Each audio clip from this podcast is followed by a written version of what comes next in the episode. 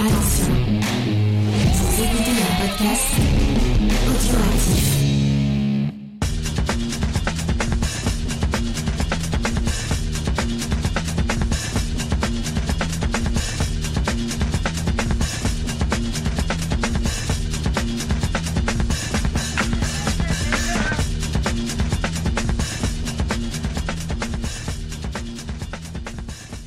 Salut à tous et bienvenue dans le podcast des réfracteurs, un podcast qu'on vous avait promis depuis longtemps puisque aujourd'hui on va s'intéresser à The Card Counter, le dernier film de Paul Schrader.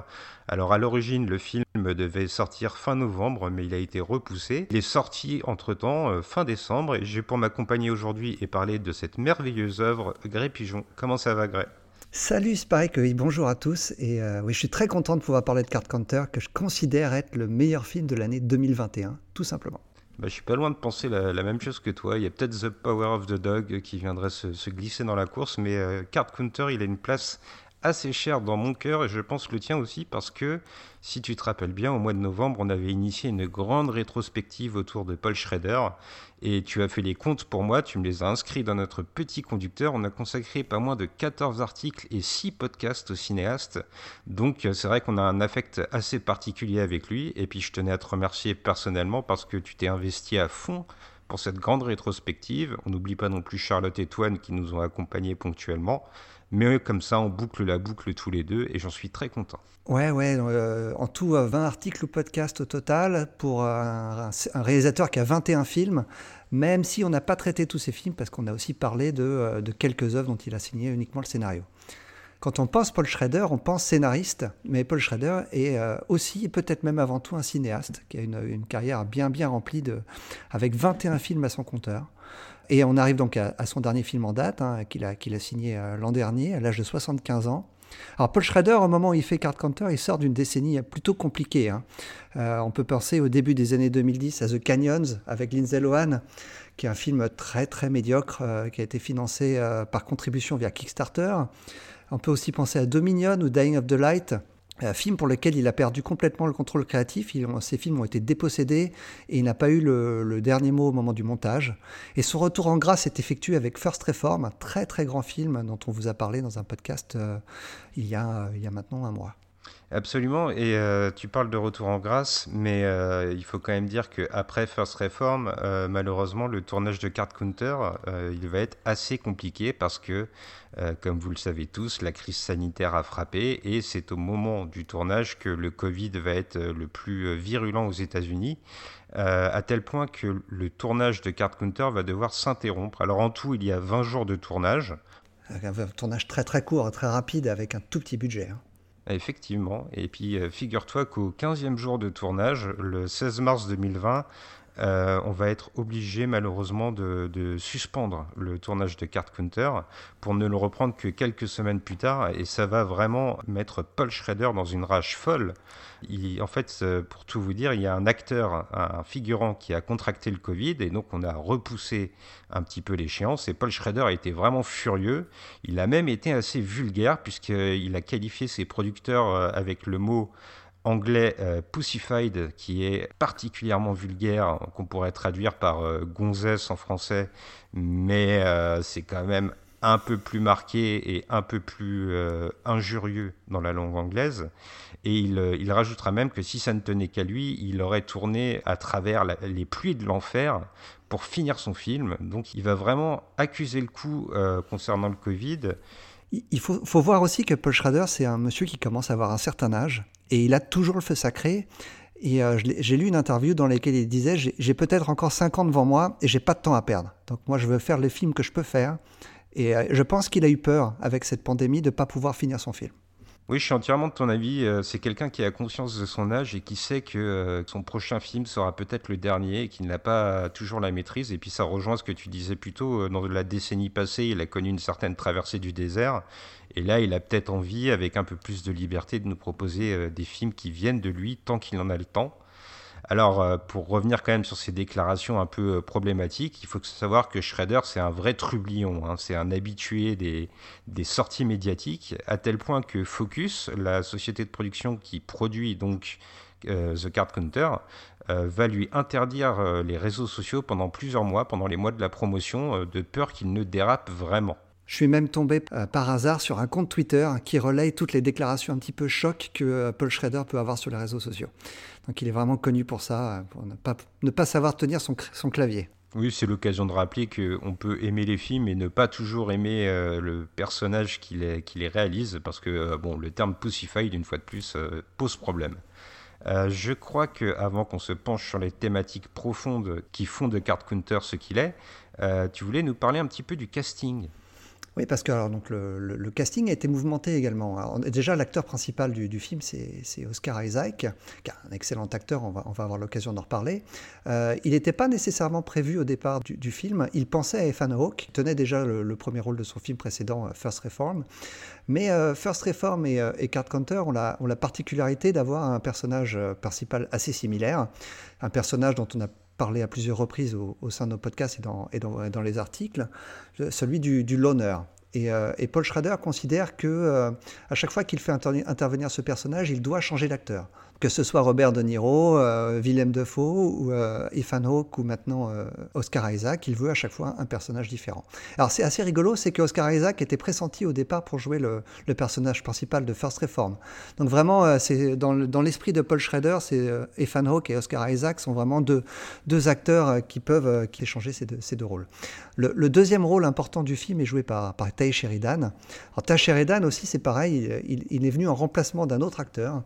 Il est venu remplacer euh, Shia LaBeouf, qui a, dû renoncer au tournage euh, à cause de problèmes d'emploi du temps. Et c'est Nicolas Cage, qui est ami avec, euh, avec Paul Schrader, qui a concédé à, ce dernier d'embaucher Ty Sheridan parce qu'ils avaient travaillé ensemble sur le film Joe. Bah finalement, tu vois, toutes ces embûches, j'ai l'impression qu'elles ont servi le film parce qu'on on évoque Oscar Isaac.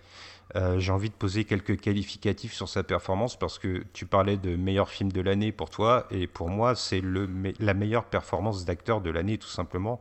Euh, j'ai trouvé que dans le film, euh, Oscar Isaac était vraiment à la fois froid, mais aussi très magnétique. Euh, il attire la caméra sur lui, il crève l'écran véritablement. Et ce que j'ai trouvé incroyable, en fait, c'est de se dire que, à cause de problèmes de budget, chaque scène ne pouvait se faire qu'avec une ou deux prises. Et Oscar Isaac va vraiment trouver ça comme étant un, vrai challenge. Et il va embrasser cette tâche et donner le meilleur de lui-même à l'écran moi, je l'ai trouvé vraiment très, très impressionnant dans ce rôle. C'est peut-être l'un de ses meilleurs rôles pour moi. Je pense que tu es de mon avis. Oui, oui, avec, ses, avec sa performance dans le film des frères Cohen, Inside Lewin Davis, je pense que c'est définitivement un de ses meilleurs rôles. Alors, il y a une troisième personne euh, au casting. Cette fois-ci, c'est un personnage féminin. C'est euh, Tiffany Haddish qui va l'incarner. Et là, le choix, il n'est pas innocent non plus, d'après moi, parce que Paul Schrader, il fait appel à travers cette comédienne à une actrice qui a principalement joué dans des comédies. Euh, alors il y en a des assez grotesques comme Girl Trip euh, que je ne vous recommande pas du tout. Il y en a des plus respectables comme Kinyu qui n'était pas si mal. Mais ce qui est intéressant de noter, c'est que c'est pas la première fois que Paul Schrader il fait appel à un acteur de comédie parce qu'il avait déjà fait appel dans son film précédent à Cédric de Entertainer, donc pour First Reform. Donc il a l'air d'y trouver une certaine substance. Et puis euh, tu me le rappelais, Gray, il a aussi fait appel à, Richard Pryor pour son premier film. Donc euh, là aussi, la boucle est bouclée pour euh, Paul Schrader qui fait appel pour sa première réalisation et sa dernière réalisation en date à un acteur de comédie. Alors il va quand même devoir euh, la diriger assez fermement sur, euh, sur le plateau parce que Tiffany Haddish, elle a l'habitude de jouer donc, dans une espèce d'exagération propre à la comédie. Et là, il va lui demander d'aller en dehors de sa zone de confort et de vraiment jouer euh, la froideur, à l'instar de ce que propose Oscar Isaac. Alors la froideur, pas tout à fait, parce que c'est peut-être le personnage le plus empathique du film qu'elle. Mais en tout cas, il lui a demandé d'être un peu plus réservé que d'habitude. Voilà pour le, petit point casting. Et puis, euh, je te propose, Grace, tu veux bien, euh, de, que je fasse le petit résumé, parce que je sais que tu n'aimes pas trop faire ça. Ah, mais de toute façon, maintenant, il y, a un copyright. même si je voulais le faire, je ne pourrais pas. Alors, je me lance. Card Counter, c'est l'histoire d'un ancien militaire, euh, William Tillich, qu'on appellera aussi Bill Tell pendant le film. Il va avoir une identité au niveau de son nom assez fluctuante. Euh, ce qui caractérise sa carrière militaire, c'est qu'il a été un tortionnaire dans les, prisons, euh, notamment les camps de la CIA.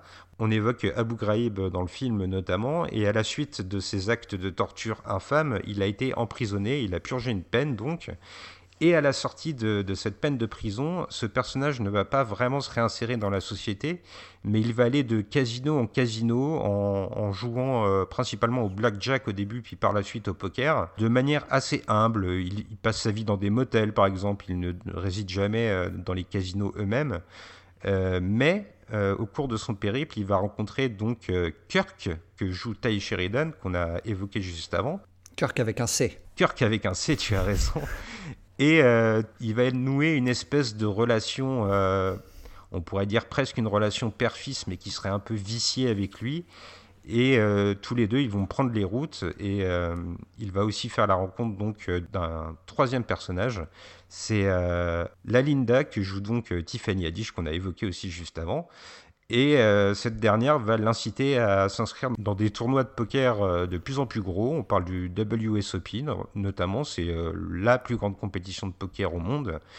Et donc sa vie va prendre un tournant différent, mais on va voir que ces démons vont rapidement venir le hanter à nouveau. Alors je crois, Greg, que tu as retrouvé les, notes d'intention de Paul Schrader au moment où il, il s'attelle au scénario de Card Counter. Ah oui, on, peut, vraiment diviser le, film en deux phases. Hein. donc tout ce qui a trait à son passé de militaire et tout ce qui a trait à son présent de joueur de poker. C'est la première chose à laquelle il a pensé. Il est tombé à par hasard sur un tournoi de poker à la télévision et il s'est vraiment demandé mais quel genre de gens peuvent jouer à ce genre de, à ce genre de, jeu comme ça, en faire un métier? Il trouvait ça fascinant et s'est dit qu'il y avait peut-être quelque chose à creuser. Et la deuxième idée qu'il avait, c'était qu'il voulait parler de quelqu'un qui avait quelque chose à cacher dans la vie quelque chose qu'il avait fait dans le passé, mais euh, pour lequel il, se sentait vraiment coupable. Alors il ne voulait pas en faire un meurtrier, il voulait quelque chose pour lequel euh, toute la nation pourrait lui en vouloir, quelque chose qui ne pourrait pas être pardonné. Et c'est comme ça qu'il a eu l'idée de, ces fameuses photos de, soldats qu'on voyait à Abu Ghraib qui, euh, traitaient avec humiliation les, prisonniers dont ils avaient la charge. Il a mis ces, deux, ces deux, éléments bout à bout, avec dans l'idée au final de, raconter l'histoire de quelque chose de, notre époque, euh, c'est-à-dire une culture dans laquelle plus personne n'est responsable de rien. Il dit notamment euh, Je n'ai pas menti, euh, j'ai utilisé une mauvaise expression, je n'ai pas violé la loi, j'ai juste fait une erreur, je n'ai pas touché cette femme, j'ai juste eu un moment d'égarement.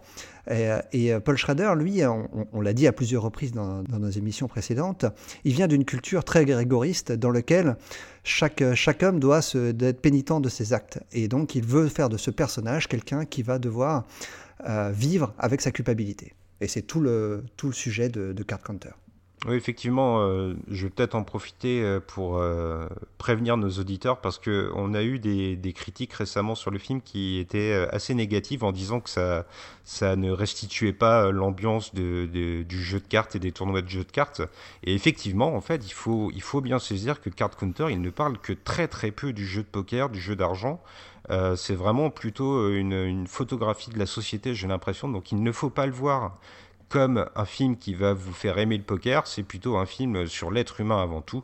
Et d'ailleurs, cet être humain, euh, comme on l'a dit précédemment, c'est un loners, un solitaire, un de ces personnages que Paul Schrader a si souvent euh, disserté dans ses films. Et le premier élément qui va nous faire penser à ça, c'est la mise en image et la mise en scène de Paul Schrader qui va offrir tout un tas de visuels qui rappellent ses précédents films. Alors j'ai noté par exemple le fait que Oscar Isaac a des tatouages dans le dos, des tatouages qui sont, alors je pense que c'est des, références bibliques, mais c'est aussi des paroles qui étaient chantées dans la chanson titre de Light Sleeper. Il y a aussi le fait, par exemple, que ce personnage confie ses pensées à un journal intime qu'il remplit euh, selon un véritable rituel auquel il adjoint notamment l'alcool. Là, ça nous fait immédiatement penser à First Reform. Et puis, il y a aussi cette narration de, de Paul Schrader, assez caractéristique de son style, qui se fait par une voix off. Ah oui, ça c'est vraiment quelque chose qu'il a poursuivi toute sa, toute sa carrière. Hein. On pense évidemment à Taxi Driver ou à American Gigolo, Light Sleeper, tu l'as cité. On peut également parler de The Walker, un film un petit peu plus méconnu avec Woody Harrelson. C'est vraiment la, figure de ce loner, euh, c'est le fil rouge de la carrière de, de Paul Schrader. Il faut, il faut quand même préciser que cette, cette idée qu'il a hein, de ce, personnage, euh, ça vient pas de nulle part. Et Paul Schrader l'a même, euh, l'a même intellectualisé hein, en, écrivant un essai là-dessus. C'est, euh, ça vient de sa passion pour, pour Robert Bresson, le cinéaste français, qui utilisait le même genre de personnage dans ses films. Et on pense notamment, notamment au journal d'un curé de campagne, ou encore plus évident avec Card Counter, les liens qu'on peut faire avec le film Pickpocket. Absolument. Et puis, si tu me permets un petit moment d'auto-promo, euh, au moment où on enregistre, euh, mon article personnel sur euh, Pickpocket est paru sur le feed. Donc, si vous voulez en savoir plus sur Robert Bresson et son style, n'hésitez pas à aller nous lire, ça nous fait toujours plaisir. Voilà, c'était juste hein, pour la parenthèse, on la referme aussitôt. Alors, on le dit dans la forme, Oscar Isaac incarne à l'honneur, mais j'ai l'impression que dans le caractère, c'est encore plus affirmé. On a un personnage qui est devenu complètement marginal, qui vit en dehors des, codes de la société. Il va tenter de s'y conformer à nouveau tant bien que mal, et là moi j'ai pensé énormément à Light Sleeper sur cet axe, mais il n'y parviendra véritablement jamais. Une fois de plus, Shredder, il a l'air de nous dire que la vie ordinaire, elle est inaccessible pour les héros qu'il a si souvent euh, dissertés, et c'est quelque chose qu'on retrouve tout au long de sa filmographie. Oui, on, pense aussi évidemment à, First Reform, même s'il y a une différence euh, dans, le sens où le, personnage principal subit une forme de pénitence. Elle est choisie par le personnage, elle n'est pas subie. La grande différence avec le personnage d'Ethan Hawke, c'est que Bill, euh, donc Bill Tell, il ne devrait pas nous être sympathique. Euh, là, on peut faire le, lien avec Light Sleeper, notamment, qui dans lequel on suivait un vendeur de drogue. Là, on suit un ancien tortionnaire. Et le film ne lui cherche aucune excuse, jamais. Et tel le dit lui-même, n'importe qui peut tilter. Alors, il le dit comme ça dans le film en, version originale, le tilter. Mais tilter, c'est un terme qu'on utilise aussi en français euh, en poker. Tilter, ça consiste à qualifier les joueurs qui perdent le contrôle. Et toute la vie de, Bill Tell après la prison est justement une vie de contrôle. Il ne veut plus jamais tilter. Oui, d'ailleurs, il fait le rapprochement entre le tilt au poker et le tilt dans une, séance de torture où il explique que c'est euh, c'est le moment où le tortionnaire applique de plus en plus de force sur sa victime euh, sans que ça n'apporte de résultat et que grisé par le, pouvoir qu'il a sur euh, cette victime, il va, il va complètement vriller et, être de plus en plus violent. Moi, j'ai eu l'impression en voyant Card Counter que euh, Paul Schrader il nous proposait une espèce de réflexion autour du nom de ce personnage et de l'identité qui lui est adjointe. En fait, pendant tout le film, pour expliquer à nos auditeurs, on va euh, passer de Bill Tell à William Tillich et, on va faire un petit peu toutes les combinaisons entre ses prénoms et ses noms.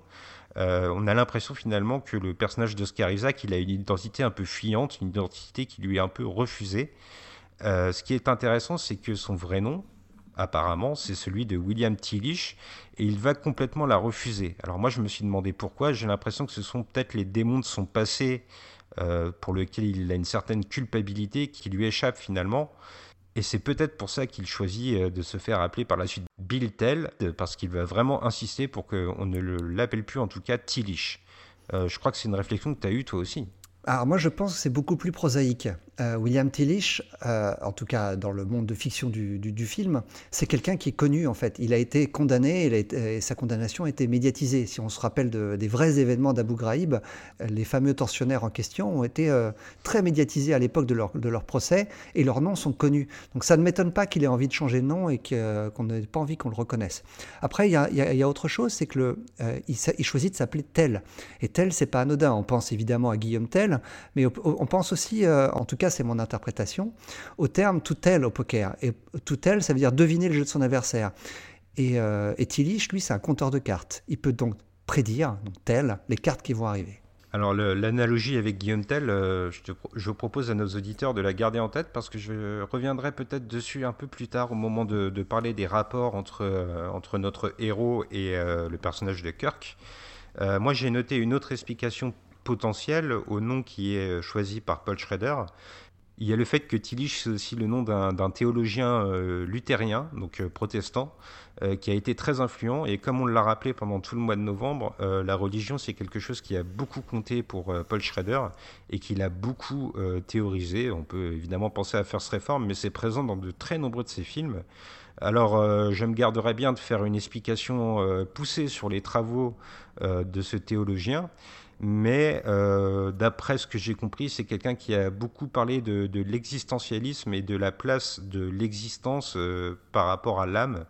Donc je pense que ça n'est sans doute euh, pas complètement innocent de la part de, Paul Schrader d'avoir employé ce nom de, de Tillich. Rien n'est jamais innocent avec Paul Schrader. Alors il y a plusieurs traits de caractère qui vont caractériser Bill Tell, vu que c'est comme ça qu'il veut qu'on l'appelle, donc on va se conformer aux souhaits du personnage. Euh, il y a le fait, donc je vous l'ai dit, qu'il était particulièrement froid, mais en fait sa froideur s'exprime aussi par rapport à son ressenti euh, sur le monde qui l'entoure et donc le monde des casinos qu'il va réduire véritablement à, des formules mathématiques. En fait, pendant tout le film, Paul Schrader, il va démystifier le jeu de cartes et nous le présenter comme une espèce de, de système bien réglé dans lequel Bill Tell euh, évolue euh, à son aise. Mais ce qui le caractérise aussi, j'ai trouvé que c'était, euh, en dehors de son manque de sentiments, son manque de créativité. Et ça, c'est quelque chose qui va revenir plusieurs fois dans le, dans le film. Il va euh, faire euh, référence à son passé de tortionnaire et dire qu'il était particulièrement talentueux dans le domaine, mais qu'il n'était pas assez créatif pour ses supérieurs. En parlant d'ailleurs de son passé euh, traumatique, euh, le seul moment où euh, on va véritablement voir de l'émotion sur le visage de Oscar Isaac, c'est lorsqu'il va parler de son expérience dans l'armée et tout ce qui a pu le, traumatiser en tant que tortionnaire dans les, dans les prisons insalubres d'Abu Ghraib notamment. Moi, ce qui m'a interrogé aussi dans les, thématiques que nous propose Paul Schrader, c'est ce que je vous décrivais plutôt comme une espèce de rapport filial qui va s'initier entre Kirk, Kirk avec un C, comme tu nous le disais, Gray. Ah, c'est pas moi qui le dis, c'est lui qui passe son temps à le répéter à longueur de film. Oui, c'est vrai. Euh, donc, dans le, dans le rapport qui unit euh, Kirk avec euh, Bill Tell, j'ai l'impression que d'un côté, on a un garçon qui n'a plus de père et on a un homme qui n'a pas de famille. Et ils sont d'autant plus unis par le fait que le père de, de Kirk, avec un C donc, était lui aussi un tortionnaire qui s'est donné la mort parce qu'il n'arrivait plus à assumer le poids de ses péchés. Euh, j'ai eu l'impression que euh, Paul Schrader, il essayait de reproduire une espèce de cercle familial, mais un cercle familial qui serait complètement pourri de l'intérieur. Et c'est peut-être là le moment, je vous avais dit de le garder en tête, où je ferai un parallèle avec le personnage de Guillaume Tell. Euh, est-ce que tu connais bien la légende de Guillaume Tell, Gray bah, je, les quelques souvenirs que j'ai de l'enfance, c'est quelqu'un qui a, pour échapper à, pour échapper à la peine de mort, je crois, a dû, euh, a dû tirer une pomme à, travers, à travers la tête de son fils à une certaine distance, avec une arbalète, si je ne me trompe pas. Ah, c'est ça, mais mes origines suisses vont apporter quelques précisions, figure-toi, euh, puisque euh, en fait, pour résister à celui qui était le dirigeant local de, de la région de, de, Guillaume Tell, vu que Guillaume Tell était réputé pour être le meilleur arbalétrier de la région, euh, il a mis au défi donc de, de, mettre une pomme sur la tête du propre fils de Guillaume Tell et de tirer une flèche qui allait transpercer cette pomme. Bon, alors la légende, c'est ça, celle qu'on raconte aux enfants, mais figure-toi que juste après, en fait, euh, Guillaume Tell va recharger son arbalète et tirer sur ce fameux tyran. Donc euh, tu vois que c'est un peu plus glauque que ce mm. qu'on raconte aux petits-enfants quand même. Et donc, dans ce fait de, mettre en danger son fils, euh, j'ai retrouvé un petit peu, euh, peut-être de manière très légère, mais, cet élément-là dans le film. Et puis, euh, il y a autre chose qui les unit, moi, je trouve, qui a été assez symbolique. Je vous ai dit que le père de, Kirk était un ancien tortionnaire, mais au moment où se rencontrent Bill et Kirk, c'est un moment où, justement, le monde militaire et le monde du casino, qui ne devraient jamais se croiser, finissent par se rencontrer. Euh, il y a en fait une espèce de, congrès des services de sécurité donc pour vendre euh, leurs leur euh, nouveautés. Et c'est là véritablement que, que, Bill, Kirk et le personnage de Willem Defoe vont être confrontés dans une même scène. Alors le personnage de Willem Defoe, on n'en a pas encore parlé justement. Est-ce que tu peux nous en parler un peu, Gray ah oui, alors c'est le quatrième personnage du film. Alors Willem Dafoe, acteur vraiment emblématique de la carrière de Paul Schrader depuis qu'ils se sont rencontrés sur le tournage de, La dernière tentation du Christ. Euh, donc Willem Dafoe joue euh, le salopard du film, hein, vraiment. Il joue un ancien, un ancien major qui, en gros, euh, c'est lui qui a, euh, qui a initié donc, le père de Kirk et le personnage de Scar Isaac euh, dans les prisons d'Abu Ghraib à la torture, la torture la plus, la plus vile, la plus, la plus malsaine. Il joue un personnage ouvertement raciste. Et alors, il appelle tous les prisonniers Ahmed. Il est vraiment, il est vraiment immonde. Et, mais au moment où on rencontre dans le film, il joue quelqu'un qui présente des nouvelles techniques de, de, reconnaissance faciale. Il est face à un PowerPoint assez minable. Il est lui-même prêt à point orateur. Et on a du mal à comprendre que ce personnage ait pu être un, très grand tortionnaire en fait. Et on, va apprendre euh, assez rapidement que contrairement au personnage interprété par Oscar Isaac, le personnage de, de Willem Dafoe a lui échappé à la prison hein, et euh, continue même à travailler euh, dans le domaine de la sécurité.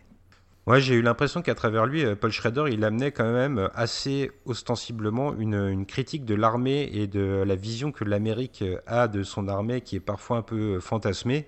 Euh, Paul Schrader, dans sa grande habitude, il va pas hésiter à salir cette image et à vraiment la réduire à ce qu'elle a de plus euh, détestable.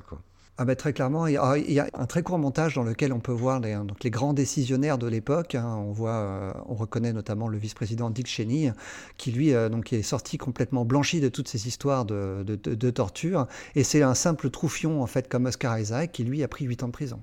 Alors pour revenir au lien qui unit euh, Bill et Kirk, on va quand même souligner le fait que Bill aura toujours l'ascendant sur Kirk.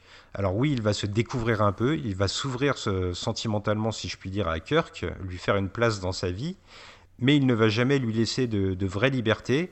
Euh, D'ailleurs, il l'entretient. On le voit dans une scène qui lui fournit de l'argent pour que Kirk euh, puisse s'amuser. On a l'impression qu'à la manière des producteurs qui tenaient en laisse euh, Paul Schrader, comme on l'a dit un petit peu plus tôt, on a l'impression que Bill tient Kirk en laisse. Il aura toujours l'ascendant sur lui. Pour appuyer ça, je crois qu'il y a une scène qui t'a marqué euh, particulièrement, Gray. C'est la, la scène euh, pour la première fois, en fait, ils sont en voiture ensemble. Donc, Oscar Isaac explique à Kirk quel est son, euh, quel est son, plan, hein, qu'est-ce qu'il a envie de faire de lui. Donc, il a envie, quelque part, de le former à la vie qu'il mène lui.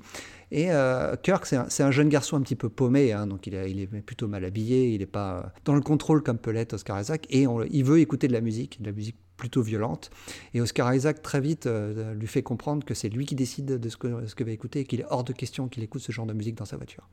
Ça va vraiment dans le sens de ce que tu disais sur le, fait que Oscar Isaac est en contrôle et il veut contrôler Kirk. Effectivement, il est en contrôle pendant la, majeure partie du film, mais il y a tout de même une scène euh, assez intrigante où euh, Kirk va essayer un peu de, s'affranchir des, des, liens qui l'unissent à Bill. Alors pour, euh, pour vous présenter cette scène, euh, Bill va en fait euh, inviter Kirk à, venir en prison pour rendre visite à, à ce qu'on imagine être un ancien camarade de l'armée de, de, Bill, qui a sans doute lui aussi été incarcéré. Et Kirk va complètement refuser. Et ce qui est intéressant, c'est que dans la mise en scène de Paul Schrader, dans la façon dont il agence les scènes, il va nous laisser dans la peau de Kirk, c'est-à-dire qu'on n'aura aucune image de cette fameuse visite que Bill va finir par, euh, faire seul euh, vers son ancien camarade. On va rester du point de vue de Kirk. Alors évidemment, euh, on comprend que c'est maladroit de la part de Bill. Inviter quelqu'un à rendre visite à un ancien codétenu, euh, ça n'est pas vraiment l'acte qu'un père pourrait avoir pour son fils. Mais en même temps, c'était sa façon à ce moment-là de, partager son traumatisme et son histoire. Et ce qu'on pourrait qualifier de fils adoptif va complètement lui refuser cette ouverture. D'ailleurs, Bill ne va pas bien le prendre et il va, il va laisser la voiture là où elle est en lui répondant bah, Dans ce cas-là, tu n'as qu'à garer la voiture. Et il part. C'est la première fois vraiment on voit Kirk s'affranchir hein, de, la, de la tutelle de, Bill. Et euh, c'est peut-être annonciateur de ce ce qui va arriver aux deux personnages. Moi, je me suis demandé si dans cette scène, en fait, c'était pas euh, le point de rupture, en fait, le moment où Bill allait comprendre que Kirk ne basculera jamais totalement dans son monde. Et euh, Bill va assimiler ça comme euh, une espèce de, chance de sauver Kirk, de, voir qu'il n'est pas condamné à son existence monotone et un peu traumatique. Là, j'ai eu l'impression que Bill, il imagine que, Kirk n'ira pas au bout de sa démarche, euh, celle de vouloir mettre à mort euh, Willem Dafoe. Et euh, d'une manière assez étrange, Bill va saisir cette opportunité de, le sauver à travers une scène. Alors, on va spoiler un peu, mais c'est probablement la scène charnière du film. Une scène de, de, torture de Bill envers Kirk, mais pas n'importe quelle torture. Ce qui va caractériser cette scène, donc j'appelle ça une scène de torture, mais vous allez voir qu'elle est assez euh, ambiguë finalement, puisque euh, dans cette scène, Oscar Isaac va asseoir euh, Ty Sheridan en face de lui sur un lit, il va lui proposer un verre d'eau, et il va lui faire comprendre qu'il ferait peut-être mieux d'accepter ce verre d'eau parce que ce sera, il risquerait de le regretter plus tard. Donc à ce moment-là, on est vraiment en tant que spectateur en train de se dire, ça y est, Bill revient à ses vieux démons et euh, d'ailleurs on voit dans un sac qu'il a à côté de lui euh, toute une paire d'ustensiles qui pourraient maltraiter physiquement le personnage de, de Ty Sheridan. d'ailleurs, tu reviendras là-dessus, Gray, mais Oscar Isaac va être très méthodique. Il va par exemple enfiler des gants comme s'il allait se préparer à, à, une giclade de sang. Il retire sa montre également. Hein. Oui, absolument. Mais en fait, là où Paul Schrader va jouer le contre-pied total, c'est que cette torture, elle ne va pas être physique, elle va être psychologique. En fait, euh, Oscar Isaac va sortir des billets de banque et euh, il va les jeter sur le sol en énumérant toutes les dettes euh, qui frappent Kirk, mais aussi la mère de Kirk avec laquelle Ty Sheridan a rompu tous les liens. En fait, ce qu'il va faire, c'est accumuler de l'argent et lui dire tout cet argent est à toi à une seule condition, celui que tu renoues avec ta mère. on a l'impression, moi en tout cas c'est l'interprétation que j'en fais, que euh, Bill comprend qu'il ne sera pas un père pour Kirk et que la meilleure famille qu'il puisse avoir, c'est finalement sa famille naturelle ou tout du moins ce qu'il en reste. Et cette torture par l'argent, je l'ai trouvé particulièrement acide parce que on sait que les États-Unis J'espère que je choquerai personne en, disant ça, mais c'est un pays ultra capitaliste et finalement c'est par l'argent que toute la torture va se faire. Et en plus cette scène, elle a vraiment une mise en scène assez particulière, non? C'est une, mise en scène très bressonienne, hein, ou très schraderienne, dans laquelle on a long de longs plans fixes, dans lesquels les personnages ne, se meuvent quasiment pas. C'est une scène uniquement de dialogue, sans contre-plongée. Euh, les deux personnages sont au même niveau, mais en fait, avec le jeu de regard que, filme Paul Schrader d'Oscar de, Isaac, on comprend que c'est Oscar Isaac qui a l'ascendant sur Kirk à ce moment-là. Euh, évidemment, le personnage de Kirk est terrifié, et Oscar Isaac joue parfaitement, j'allais dire, le faux tortionnaire. Il ne veut à aucun moment torturer euh, Kirk, il veut, il veut juste que Kirk fasse le bon choix. Kirk, lui, est obsédé par son désir de vengeance, de vouloir tuer Gordo, mais Biltel est persuadé qu'en recommençant sa vie avec de l'argent et en repartant à zéro, euh, le personnage de Kirk pourra enfin vivre la vie que lui ne peut plus avoir. Euh, je rebondis sur ce que tu dis. Euh, tu nous parles donc d'une absence dans cette scène de, plongée et de contre-plongée, mais c'est une absence qui va planer véritablement sur tout le film. dans la manière de filmer de, de Paul Schrader, en fait, il ne donne pas de fausse stature à ses personnages. Euh, d'un bout à l'autre, que ce soit Bill, Kirk, Lalinda ou Gordo. Il va les filmer pour ce qu'ils sont, euh, des êtres humains avec euh, leurs propres démons. Et contrairement à ce qu'on pourrait voir, bon c'est peut-être un peu galvaudé, mais dans des grandes productions hollywoodiennes, on ne va pas jouer de la stature à travers le cadrage. On est vraiment dans une représentation froide de la réalité on a des, très longs plans fixes, généralement où aucun des deux personnages ou des, qui vont avoir des dialogues plus tard ne sont. Un, personnage va rentrer dans le champ et va commencer à parler, le deuxième personnage va ensuite rentrer dans le champ et commencer à échanger avec le premier. Et quand les deux personnages auront fini, ils quitteront le champ, mais euh, la caméra restera fixe, toujours sur ce plan-là, avant de passer à un autre plan. C'est vraiment très, très bressonien. Ah oui, absolument. Et puis on a l'impression aussi euh, dans, le choix euh, des images que fait Paul Schrader que le fil rouge en fait n'est pas dans le dialogue, mais il est plutôt dans l'émotion. Euh, il n'hésite pas à s'attarder sur le visage de certains personnages parce qu'à ce moment-là c'est l'émotion qui prime et non pas forcément ce qui est en train de se dire. C'est un montage presque instinctif, je trouve, que nous propose Paul Schrader. Il y a un personnage qu'on a un peu laissé de côté jusqu'à présent, Grace, c'est Lalinda, donc le, le, personnage de Tiffany Haddish parce que euh, moi j'ai l'impression qu'elle s'insère dans le récit. Elle devient presque une mère, elle aussi, pour Kirk, parce qu'ils euh, aiment bien se, balancer des petites vannes, on a l'impression qu'ils sont assez complices. Mais c'est surtout son rapport à Bill qui, moi, m'a interpellé. Et je me suis profondément demandé si la Linda, euh, finalement, ce n'était pas juste une symbolique de la chance, la chance que Bill a au jeu de casino. Euh, d'ailleurs, la Linda, lorsqu'elle se présente, elle euh, met en avant ses deux initiales, elle, et elle nous dit que ça peut, elle se fait aussi appeler euh, Lady Luck, donc la dame de la chance. J'ai l'impression, en fait, que ce personnage, ce protagoniste féminin, c'est un peu l'espoir de Bill. L'espoir d'avoir de la chance, mais aussi l'espoir d'une potentielle histoire d'amour, ce qui va peser euh, un peu sur la fin du film, une espèce de romance qu'il s'interdit à lui-même pendant tout le long métrage quasiment. Et il y a une scène particulièrement qui m'a interpellé, c'est une scène où euh, Bill et la Linda évolue dans une espèce de jardin la nuit, mais c'est un jardin de lumière en fait où tout est illuminé dans des couleurs très euh, artificielles et criardes. Euh, et, pour moi, ça a vraiment souligné le, côté métaphorique de, l'union entre ces deux personnages. Je te rejoins là-dessus euh, sur le, côté, côté chance. La Linda, c'est aussi la chance pour Bill de retrouver une vie normale.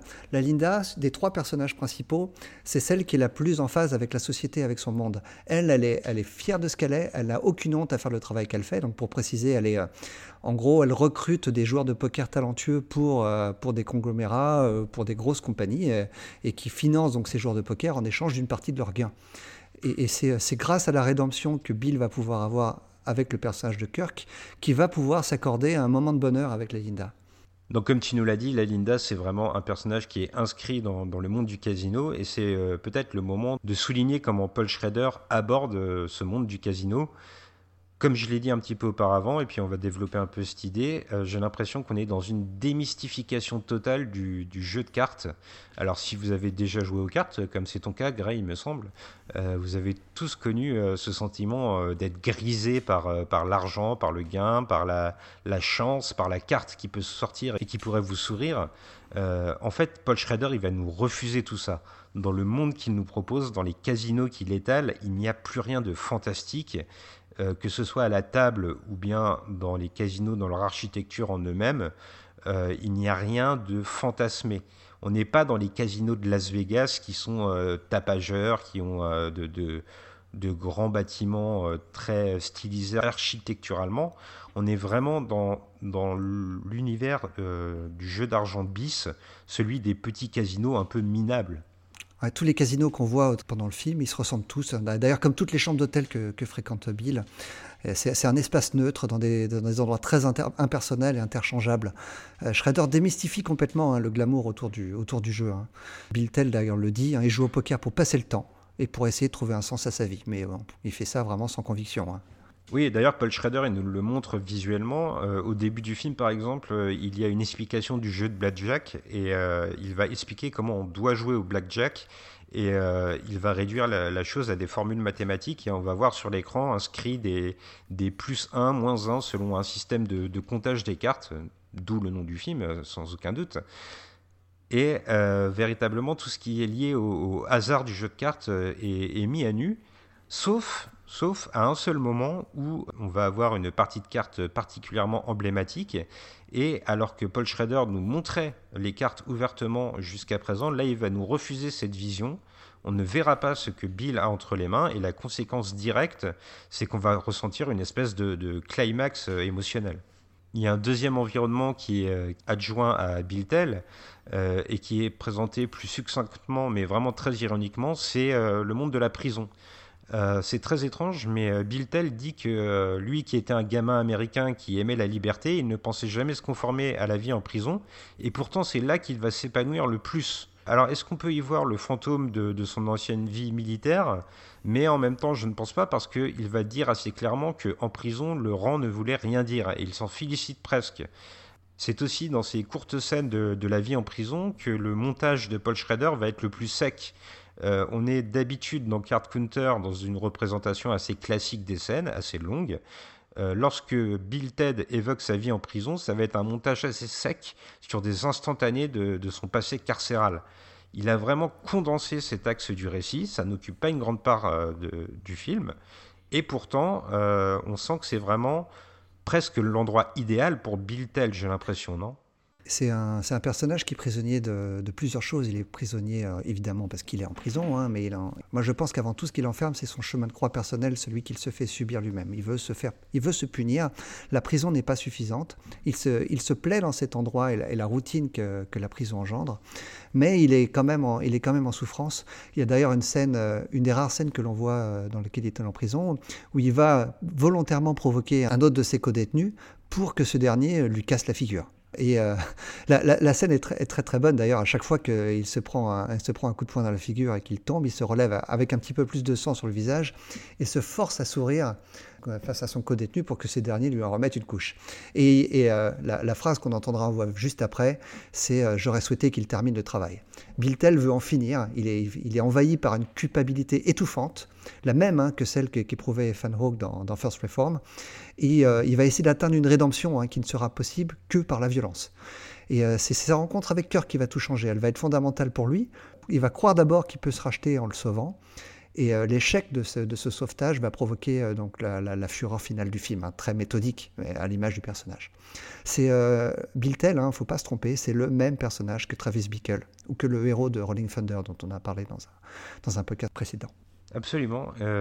et pour faire le lien entre le, casino et la prison, moi, il y a quelque chose qui m'a beaucoup interpellé. Je pense que ça va interpeller tous les spectateurs qui, iront voir le film. Et on vous encourage à le faire parce que Petit, euh, petite parenthèse au passage, le film euh, n'est pas très bien distribué. Il est à l'ombre des blockbusters du moment, notamment Spider-Man qui vampirise tout. Donc si vous avez la chance, n'hésitez pas à aller le soutenir. C'est important de, soutenir ces films un peu plus confidentiels. Donc je reprends pour faire le lien entre euh, la prison et le casino. Moi j'ai eu l'impression que ça se faisait à travers les chambres de motel dans lesquelles Bill Tell euh, vit euh, au quotidien. Pour vous expliquer, en fait, à chaque fois qu'il pénètre dans une, nouvelle chambre de motel, il va recouvrir tout le mobilier de drap et ça va donner un, aspect graphique, une mise en scène vraiment très intéressante. Et je me suis vraiment interrogé sur le sens profond de cet acte, pour moi, ça m'a évoqué en fait les, cellules d'asile qui sont complètement capitonnées. Et j'ai l'impression en fait que, que Bill Tell est un personnage qui, qui se sent devenir fou et qui a, qui a besoin d'être enfermé dans un, dans un univers qui est complètement aseptisé. Tu l'as peut-être ressenti un peu différemment, non? Ah ouais, ouais, j'avais pas du tout pensé à ça, mais c'est pas, pas bête du tout. J'ai eu plusieurs idées moi pendant le film, parce que c'est vrai que on revoit, on revoit ces chambres d'hôtel à plusieurs reprises, et à chaque fois on se dit mais pourquoi il fait ça? Et c'est jamais expliqué hein, ouvertement. Alors j'ai plusieurs théories, on va, voir, c'est celle qui te paraît la, plus crédible. Mhm. Et euh, la, première théorie que j'ai, c'est peut-être la, plus farfelue, mais c'est euh, lors de la scène qu'il a avec Kirk dans le diner, dans laquelle il explique les conditions de, torture. Il parle de la saleté des prisons irakiennes, des odeurs, du bruit. Et le fait d'envelopper sa chambre d'hôtel, ça peut éventuellement être euh, interprété comme un geste hygiéniste de sa part. Mhm. Le fait qu'il n'ait pas envie d'être confronté à quelque saleté que ce soit. Et le fait de, fréquenter les casinos comme il le fait, des endroits très propres, très être très... Euh, aseptisé exactement, ça, ça va dans ce sens-là. Alors, une autre théorie que j'ai, c'est que déjà, il ne fait pas qu'envelopper le mobilier. Il, il, retire aussi tous les tableaux du mur, tout ce qui est un peu personnel à la chambre. Et je pense que tel, il veut vivre dans un endroit froid et clinique sans personnalité, aussi neutre que possible à son image. En fait, il débranche même le téléphone et il veut euh, probablement éviter toute distraction ou d'être interrompu ou, dérangé. Mais vraiment, je crois que la, raison principale derrière ce, choix, c'est lié à la simplicité de la vie qu'il a menée euh, lorsqu'il était en prison pendant 8 ans et il a appris à aimer ça. Il habille la, pièce afin qu'elle ressemble le plus possible à sa cellule. Et on, peut penser à. J'ai utilisé l'expression habiller la pièce parce que euh, c'est la même chose sur la manière dont il a, qu'il a de s'habiller lui-même. Il est très élégant mais très neutre. Hein. Il, il, est habillé qu'en gris ou en noir. Ça ramène à son uniforme de prisonnier. C'est un personnage qui a décidé de ne plus prendre de décision à ce sujet. Il porte un uniforme. D'ailleurs, tu nous parles d'uniforme à travers les, costumes de, Oscar Isaac, de ceux qu'il porte pendant le film. Et euh, il y a une scène euh, qui va être assez révélatrice sur le fait qu'il veut conserver ses costumes. C'est le, moment où Lalinda lui dit qu'un sponsor potentiel euh, s'ouvre à lui et que son exigence, sa seule exigence, c'est qu'il porte un t-shirt avec le logo de ce sponsor. Et Bill Tell va complètement refuser. Ah, il refuse même pas, en fait, il, sourit. Euh, alors, tu m'as regardé, et puis elle, elle lui répond Bon, il fallait que je, au moins je le demande. Elle savait très bien que c'était voué à l'échec. Et euh, vraiment, moi, je, pense que ce, personnage est en quelque sorte euh, victime d'une espèce de syndrome de Stockholm, un syndrome de Stockholm lié à son enfermement en prison. Cette expérience l'a transformé en un homme minimaliste qui se contente du minimum et qui essaye de laisser le moins de traces possible. Il veut passer inaperçu. C'est en quelque sorte en opposition avec l'homme qu'il était avant la guerre. Hein. On n'a pas d'image de ça, mais il en parle un tout petit peu quand il, euh, quand il décrit auprès de Kirk l'homme qu'il était avant. Il se considérait comme un, ancien homme à femme. Le William Tell qu'on a sous les yeux, il est très séduisant. Hein. Oscar Isaac, il est, c'est un très bel homme. Il est attentif à son, à son allure, mais il ne veut pas attirer l'attention sur lui. D'ailleurs, il n'a plus aucune relation avec, euh, avec les femmes.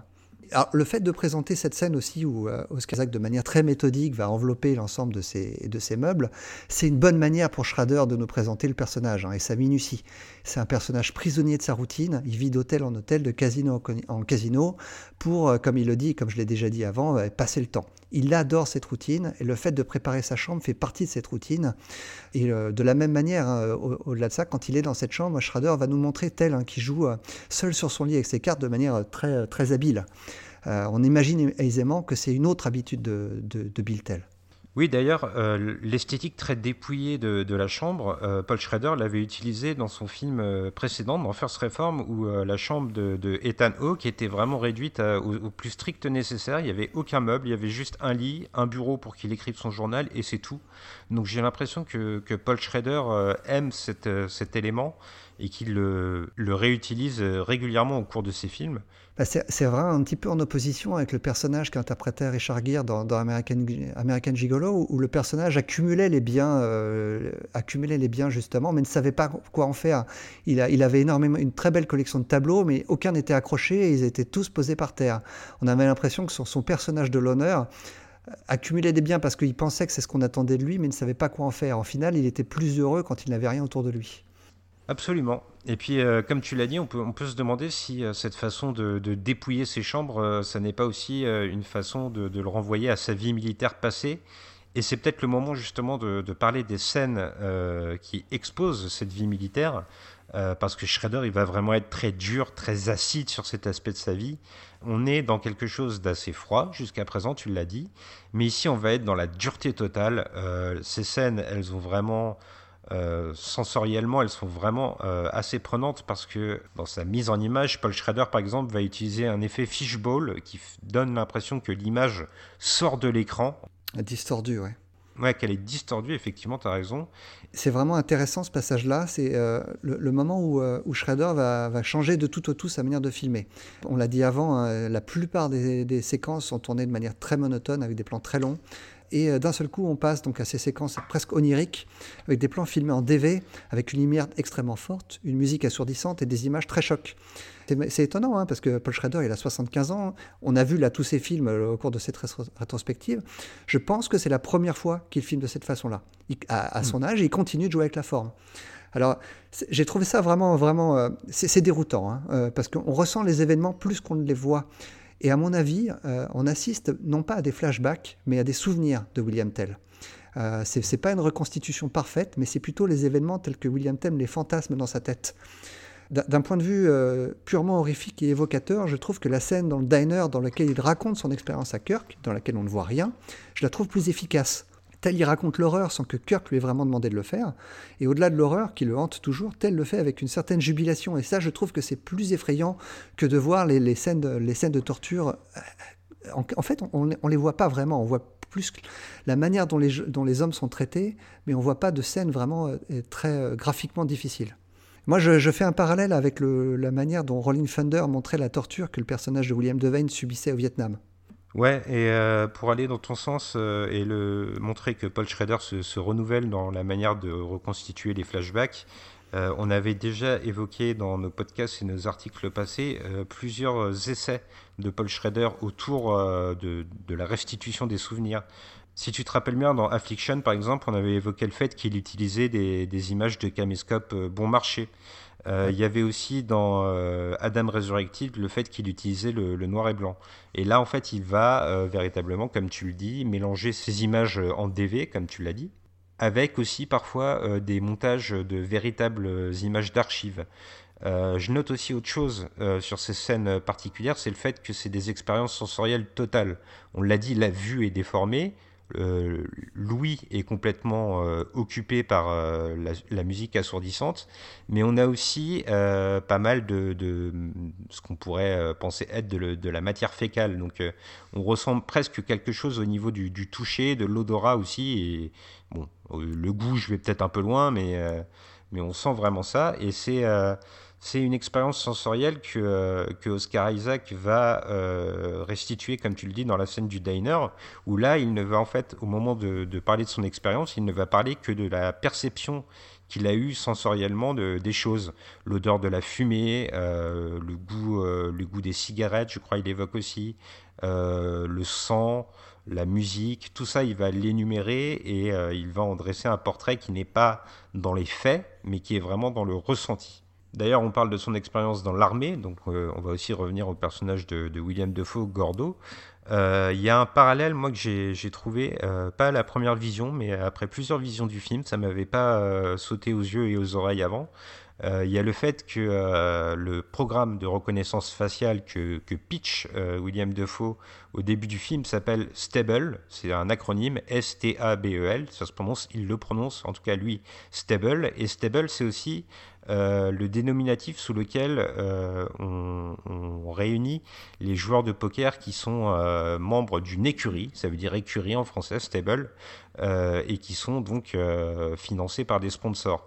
Donc là, d'après moi, il y avait quand même un, gros lien au niveau de la sémantique entre l'armée et les casinos qui, qui, se fait de manière assez, assez naturelle du coup pour Paul Schrader. Pour moi, c'est un vrai, un vrai petit indice.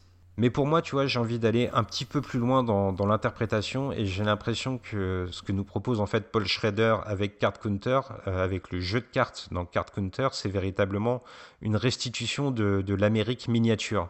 Euh, il y a plusieurs choses qui m'ont fait penser à ça. Il y a notamment le, choix des figurants. Euh, il y a une scène où, où l'une des personnes assises à la table de poker est une vieille dame.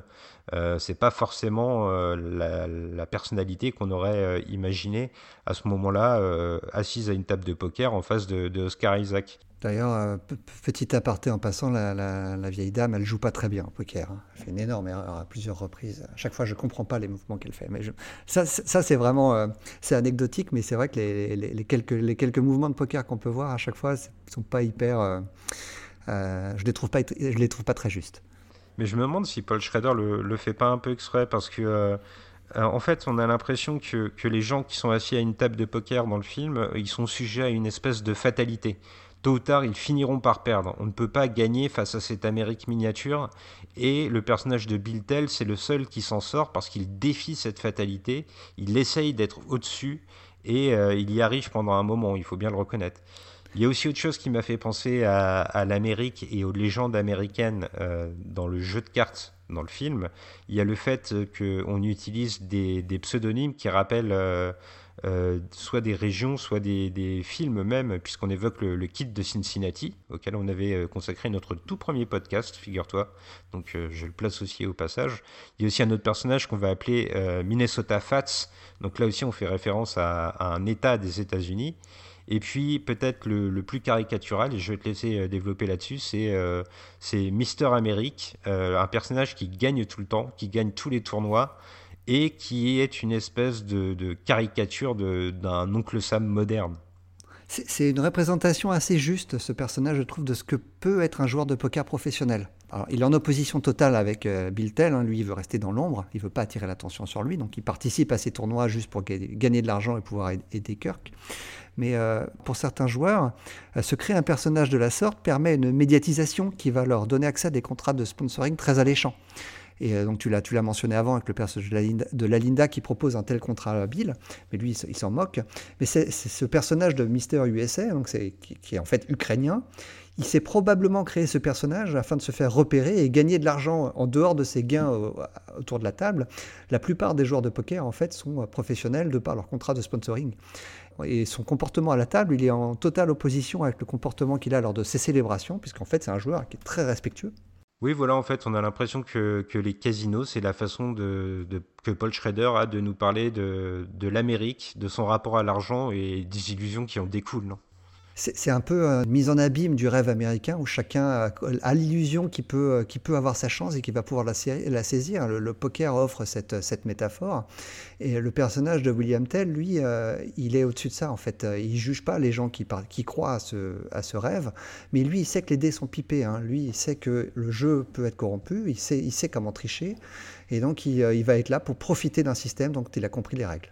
Oui, puis pour appuyer encore euh, tout ce côté euh, factice, en fait, toute cette Amérique de, façade, il y a le fait aussi que la Linda nous, rappelle que l'argent qui est en jeu dans les tournois de poker, les jetons que les joueurs ont en face d'eux, ne sont pas les prix qu'ils ramassent à la fin. Euh, ils ne représentent rien, en fait. Elle évoque, par exemple, un million de jetons, ça n'est jamais plus qu'un million de graineries. C'est ça l'analogie qu'elle fait. En fait, on est dans un grand cirque qui est fait d'illusions et de modèles inaccessibles comme ce Mister USA.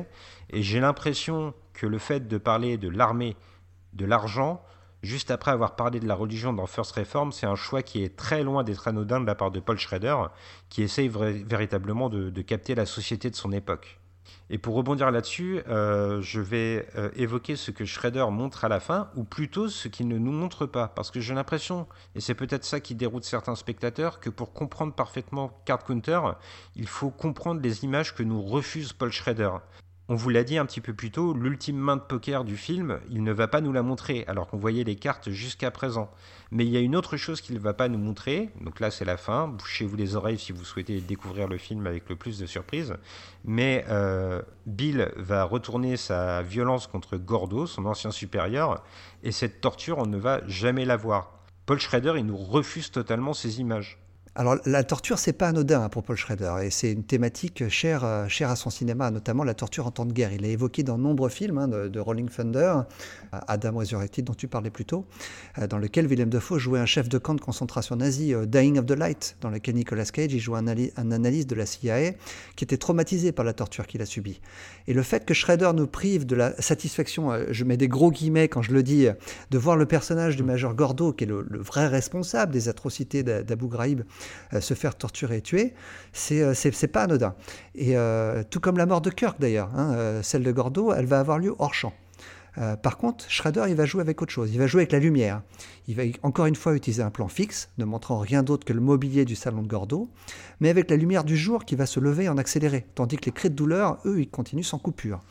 On sait alors avec un seul plan de 10 secondes que Gordo a subi un calvaire qui a duré des heures.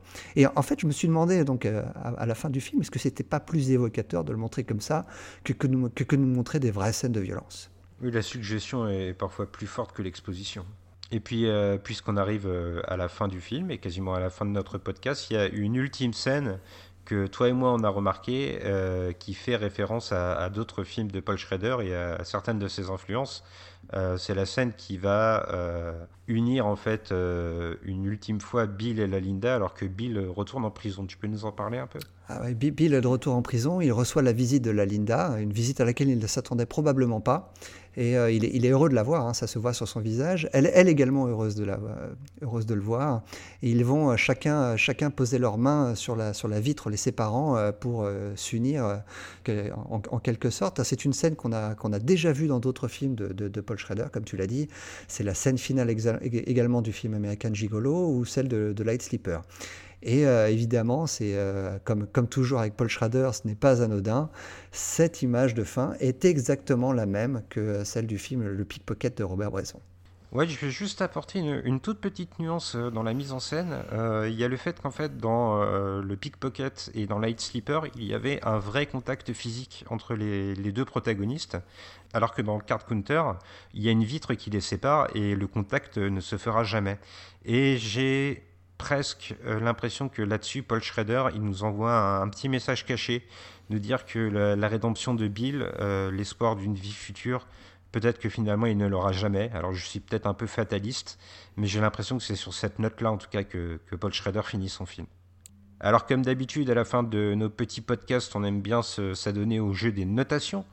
Alors, euh, honneur à toi, Gray, puisque moi je fais les résumés, toi tu livres ta note en premier. Quelle note tu vas donner à ce grand film, j'ai envie de dire? Alors si on considère que Barry Lyndon mérite 10 et donc que n'importe quel autre film ne peut pas avoir la même note, j'ai envie de donner à Card Counter la note de 9,5 parce que comme je le dis, c'est euh, c'est un film qui m'a euh, qui m'a vraiment marqué cette année. Euh, en fait, j'ai pas j'ai pas d'autres exemples de films qui m'aient marqué à ce point-là et qui a fait que j'ai eu envie de le revoir trois fois pour préparer cette émission et à chaque fois avec un plaisir un plaisir non dissimulé et non fin. Donc vraiment ouais 9,5. C'est c'est pour moi un très grand film et surtout mon préféré de toute la filmographie de Paul Schrader, scénario compris. Bah, je vais te rejoindre. Euh, j'ai l'impression que on finit notre rétrospective Paul Schrader avec ce qui nous offre euh, presque de meilleur. Euh, c'est un film, moi aussi, qui m'a profondément bouleversé. Je l'ai revu plusieurs fois, comme toi, euh, au moins trois aussi. Et je ne m'en lasse pas. Je trouve que à chaque fois, j'y ai trouvé des choses différentes, un peu plus de fond, un peu plus de propos. C'est un film d'une densité incroyable, avec des acteurs euh, qui ont des fulgurances dans leur jeu totalement démentiel. Donc moi, je vais lui mettre aussi. alors moi, je mets pas de demi-note, mais je vais lui mettre un 9 avec un, gros coup de cœur qui remplacera le, le demi-point. Donc euh, voilà, partons sur un 9 si tu veux bien. Et puis, euh, donc je rappelle juste, puisqu'on les a évoqués, que euh, de nombreux articles et de nombreux podcasts consacrés à Paul Schrader sont sur notre site, qui a eu récemment aussi un article sur le pickpocket de Robert Bresson. Je pense qu'il y aura bientôt un article aussi sur un condamné à mort s'est échappé aussi de Robert Bresson. Donc comme ça, on aura couvert le spectre Paul Schrader, mais aussi le spectre de ses influences. Et puis, il ne nous reste plus qu'à faire euh, des bisous, Greg. Alors, des bisous euh, chanceux. Allez, des bisous qui portent chance pour la nouvelle année. Bisous tout le monde. À bientôt.